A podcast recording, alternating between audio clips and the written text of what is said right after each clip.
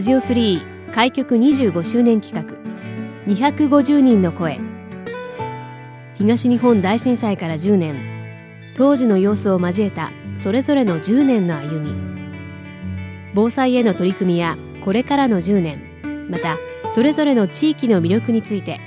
250人の方々の声をお届けします。アクサ生命保険株式会社ファイナンシャルプランアドバイザーの浜田幸喜さんにお話をお伺いします。よろしくお願いいたします。よろしくお願いします。ファイナンシャルプランナーという資格をお持ちということですがどういったことができる資格なんでしょうか？はい。基本的にあのお金に関することに関しては何でもできると思っております。なのであの具体的に言いますと家計のチェックであったりとかお家を買われる際あとは教育の資金あとはまあ介護そして老後の対するですねあの人生を歩んでいくにあたりまして全てのお金っていうのは必ず人生の中では関わってきますのでそういった具体的なアドバイスであったりとかご案内というものをさせていただいております。なぜこのご職業を選ばれたんですか？はい、えっと、私もともと専門学校終わった後なんですけどもあの金融機関に所属しておりましてその頃あのいろんな金融の仕事させてもらっていたんですけども正直あの金融の仕事というのはあの、まあ、皆さん生きている時に使うお金の話であったりとかあとは介護あとは万が一亡くなった後の話の、まあ、お金の整理いろんなものができる仕事ですので本当に私まだ20代なんですけども20代よりももっと上の世代の方々あの本当に80、90のぐらいの方々までいろんな方々とお会いができる仕事っていうのがすごく魅力的ででかつですねその後転職してアクサの方に入らさせてもらったんですけども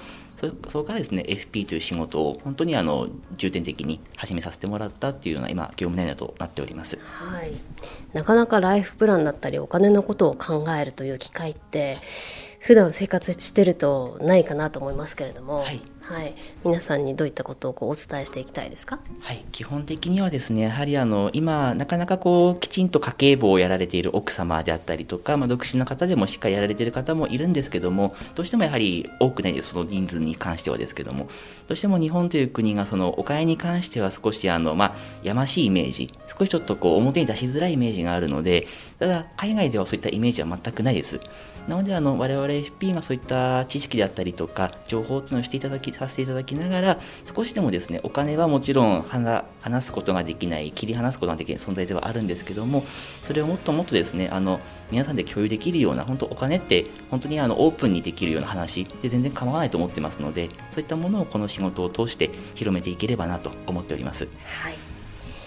さてこの番組では今年震災から10年というところで当時の皆さんの状況などをお聞きしておりますが浜田さんは10年前震災当時はどのような状況だったんでしょうか？はい私が10年前ですとあの私高校3年生で高校卒業した年になります。でちょうど4月から専門学校に入る本当手前だったんですけども当時震災時私アルバイトコンビニエンスストアでアルバイトをしておりまして、えーと、岩手県のご出身ですよね、はい、岩手の盛岡市になります。はい、はい。そこでこうちょうど震災に当たりまして、まあ、地震とあとまあアルバイトしながらっていう状況になってました。はい、はいまあ、その後、なかなかね、コンビニの状況というのも大変だったかと思いますが。はい。そうですね、あの震災があった時は、もちろんあの、まあ、停電もありましたので、まあ、盛岡市自体はそこまで被害は大きくなかったんですけども、やはり停電をするということは、どこのお店もそうなんですが、あの自動ドアであったりとか、いろんなものが一回、全く機能がしなくなります。で、その中でこう、例えばコンビニエンスストアならではですけども、当時だと、タバコがあのどうしてもあのレジ裏ではなくて本当あのおお客様が取って持ってくるようなスタスタイルのコンビニエンスストアが当時多かったのでそのカートンと呼ばれるものをもう持って帰ったりとか本当にもうちょっと高めなものを持って帰ったりとかっていうので自動ドアが閉まっちゃうんですけどもただ手動では開けれるのでそこからグッと開けて持って出られたとかっていう方もいらっしゃいました。でその後あのコンビニエンスストアのその内部電力みたいのがあるんですけどもあれでレジ機能が使えるようになってますのでなので物がなくなるまでは最後までいたようなちょっと状況でしたでも確かに当時はどのお店も棚がすっからかんでという見たことのない状況になりましたもんね。はいそうですね。やはりその、まあ、食料であったりとか、うん、特にあの電池関係ですね。は特にもうすぐ売り切れて逆にあの冷凍食品だけ残るような IH とかが使えなかったので当時、はい、電気がなかったのでそれだけ残ってあとはお店を閉めたっていうような当時の状況でした。もう全部売り切ってお店を閉めたという、はいそうです。はい、はい、お家の方はご無事だったんでしょうか？はい家の方に関しては特に問題もなくもともと備蓄をしたのもありましたので、そこまで大きな影響はなかったのかなと思います、はい、備蓄をされていたというとどういったものをはい、えっと、水であったりとか非常食であったりとかあと、まあ、うちの、まあ、当時母と言いましたので母に関しては防災意識がなぜか強くてですねよくこうお風呂をためたのもあのすぐ流さないで残したりとかをしている傾向でしたのでちょうどたまたまその時にはあの水道は出てたはいたんですけどもそういったものがもし止まってればそういったお風呂のお水を使ったりとかっていうのもできたんではないかなと思ったりもしました。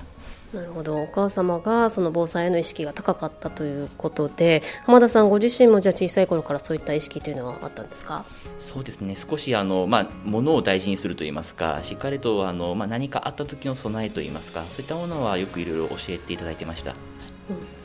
はい。まあ、その後仙台に移り住まれて、えー、今もうどれぐらいお住まいなんですか？今3年ほど経過してます仙台にですね。はい、はい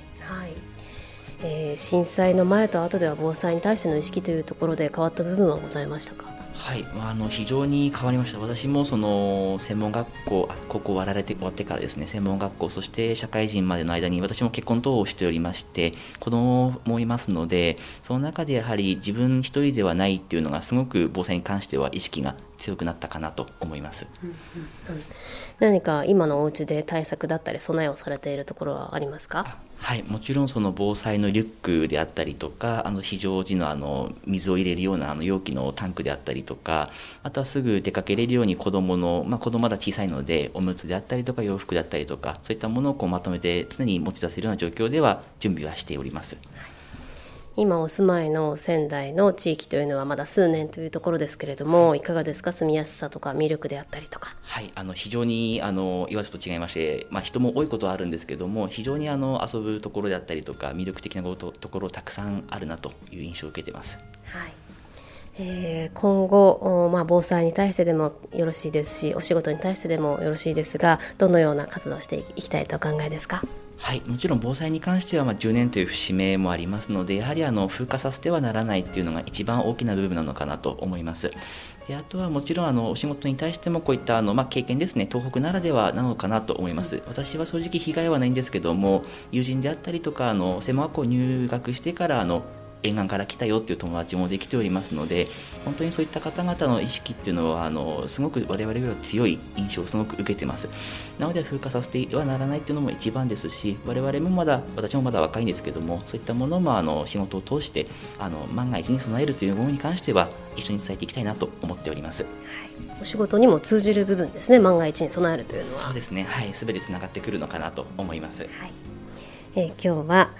アクサ生命保険株式会社ファイナンシャルプランアドバイザーの浜田幸喜さんにお話をお伺いしました。ありがとうございました。ありがとうございました。